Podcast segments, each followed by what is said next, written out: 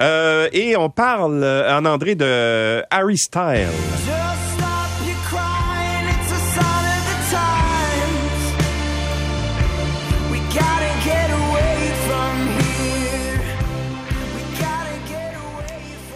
C'est euh, une nouvelle assez inusitée ce Ouais, matin. Louis, j'ai envie de te parler du fait qu'il y aura un cours à l'université consacré à Harry Styles. Mm-hmm.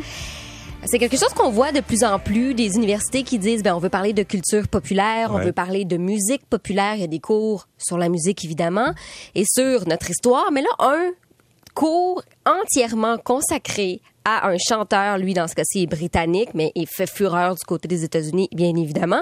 C'est assez spécial et ce sera le cas du côté de Honors College euh, de l'université du euh, Texas. C'est donc euh, Harry Styles, un homme de 28 ans, qui dès le printemps prochain aura son cours en entier. On parle d'un- cours universitaire avec un crédit là, sais normal. Donc imagine un 45 heures par exemple où on ne parle que de lui. il a été connu lui d'emblée parce qu'il faisait partie du groupe One Direction. Il avait 16 ans. C'est un classique. C'est comme les Backstreet Boys. C'est un groupe où on a fait un, un casting. On choisit la distribution. On se dit, bon, qui, qui pourrait faire un beau groupe? On prend quelques garçons et on crée un groupe. On leur donne des chansons. Ils deviennent populaires. Euh, Ça a été le même, la même chose, par exemple, avec les Spice Girls. Ouais. Euh, donc, c'est comme ça qu'il s'est fait connaître. Et là, je lisais la description du cours et je dois absolument t'en parler.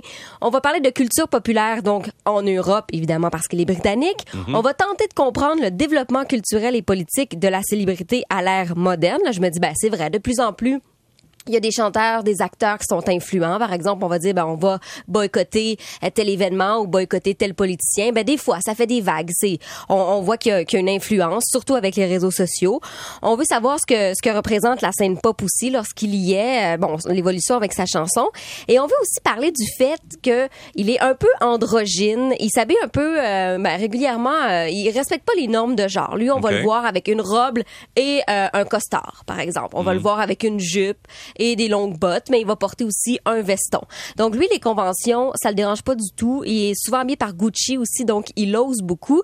Donc il y a le chanteur, mais il y a aussi le style d'Harry Styles qui, euh, là aussi, ben, va être étudié. Puis ça, ça m'impressionne parce que je me dis, on va, on a du matériel en masse finalement pour faire 45 heures de cours. Euh, on va parler aussi de sa sexualité parce qu'il a toujours été flou là-dessus.